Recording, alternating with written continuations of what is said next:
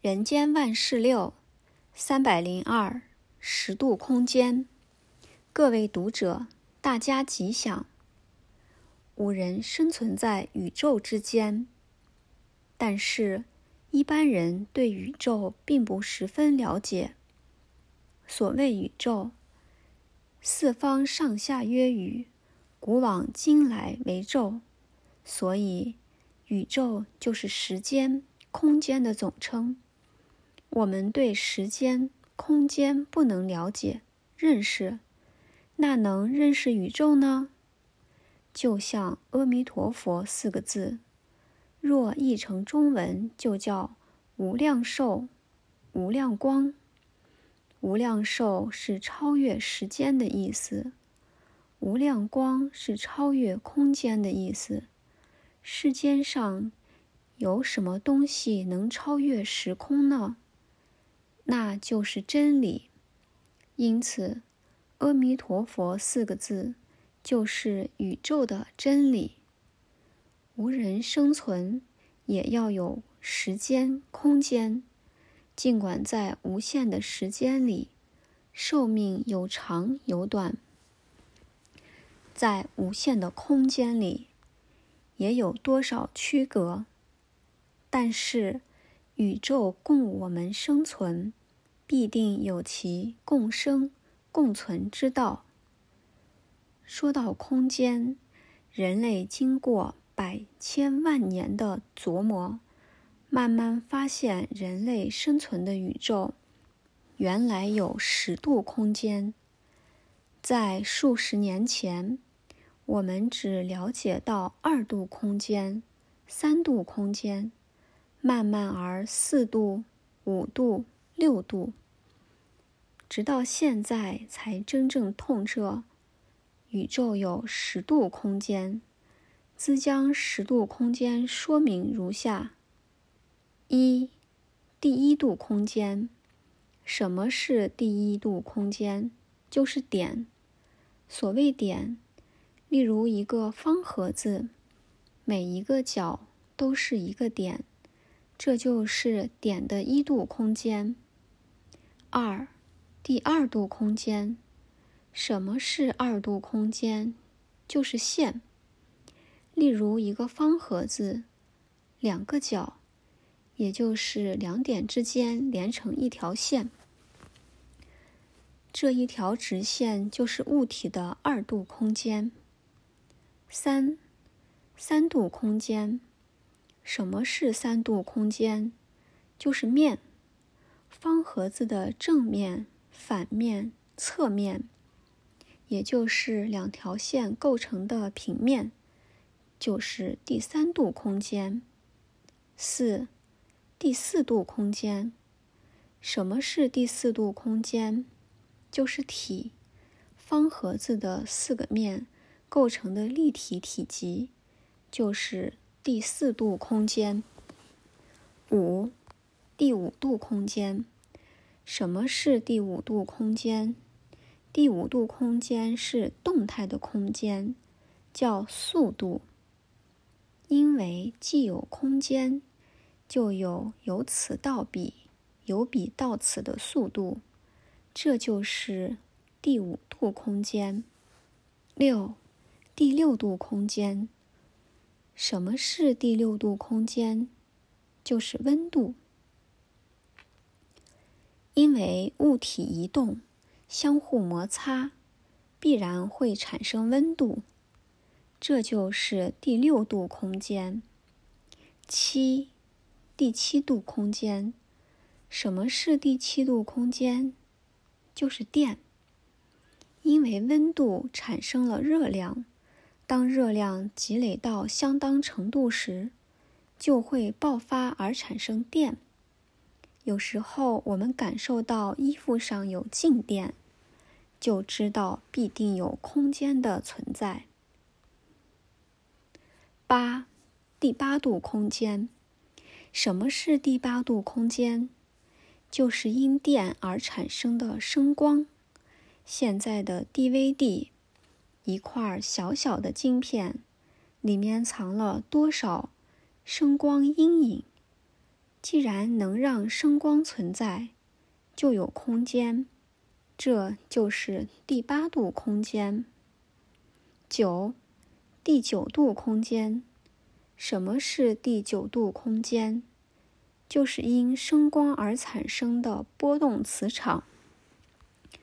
声光往外发射，就会在空间产生波动，就有磁场。所以，第九度空间叫波动磁场。十，第十度空间。什么是第十度空间？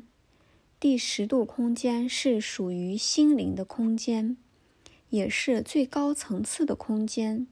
佛法讲心包太虚，量周沙界，所以整个虚空应该都在我们的心里。若问世界上什么东西最大，就是虚空。能超越虚空的，只有五人的心了。当初释迦牟尼佛因为认识自心本性而成佛，因此无人若要认得佛境界，当尽其意如虚空。只要我们的心能到达十度空间，自然就能明白宇宙世界了。三百零五，下棋。各位读者。大家吉祥！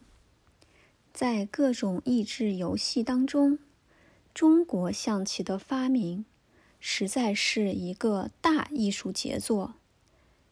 象棋相传发明于虞舜，目的是为了教育其不孝弟弟，因其弟名象，故曰象棋。从象棋发明的时代推断。棋艺在春秋战国时代应该就已非常盛行。不过，现在象棋棋盘上都有一道楚河汉界，这是源于汉朝刘邦与楚霸王相争的典故。虽然不知道当时是否也流行下象棋，但是可以肯定的是。中国历代，如宋朝的苏东坡、李清照、文天祥等人，都是下象棋的个中高手。我自己八十岁在佛光山宣布封人，疯人并不是完全不做事，平时我仍然从事一些轻松的工作，如扫地、浇花。诵经、写作等，尤其下象棋可以训练脑力，因此三餐饭后，偶尔和徒弟中善于棋艺者对弈一两盘，借以训练脑力灵活思考，免得急患老人痴呆症。我在少年时于西霞律学院就读。曾经观摩过学友下棋，至今犹记一些下棋的概要，略述如下：一、先做布局，以防被攻。一盘棋，防守比进攻重要。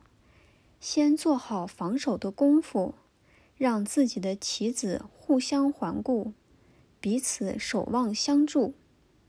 以防对方进攻，这是下棋应有的第一个认识。二，防守完成，再谋进取。当自己做好布局，车马炮等各就防守位置，士和象也都各安本位，这时可以灵活地调兵遣将，或声东击西。或掩护埋伏，等候机会，借机进击。三，进退有据，才可以出击。一盘棋不能光只是想着要吃对方的棋子，必须注意自己的路。进可攻，退可守，才可以出击，否则贸然造进，深入对方腹中，最后难免全军覆没，铩羽而归，实在可惜。四，必胜把握，使能一搏。一盘棋，每个棋子都有它的特色，善用者才能发挥各个棋子的优势，克敌制胜。例如，车在前方，动锋陷阵，炮在当头或在侧面，以做最大的牵制；马则灵活活跃于对方的将相左右，使其防不胜防。如此用兵，大都能让对方败下阵来。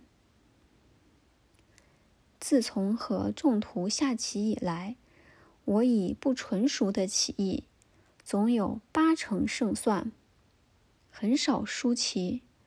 弟子们怪曰：“师傅未曾练棋，何以能胸有成竹？”欲应，欲如。使我等盘盘皆输。事实上，在我心中盘算，年轻人只知进攻，不懂防守，只想场吃对方棋子，不重招数。因此，我有时候会故布陷阱，诱其冒进。如此一招，优劣正势。往往立刻转意，等到他发觉自己陷入危机，再想挽回，大势已去。另外，众徒们年轻，经常边下棋边七嘴八舌，所有战术早已全部露下。我则老谋深算，不动声色，等到万事俱备，调入各兵。各马给予当头一击，甚少让他们有还手的余地。虽然徒弟中常有人败得心有不甘，但是棋盘上的战场才一摆开，往往三五步后谁胜谁败，端倪已现。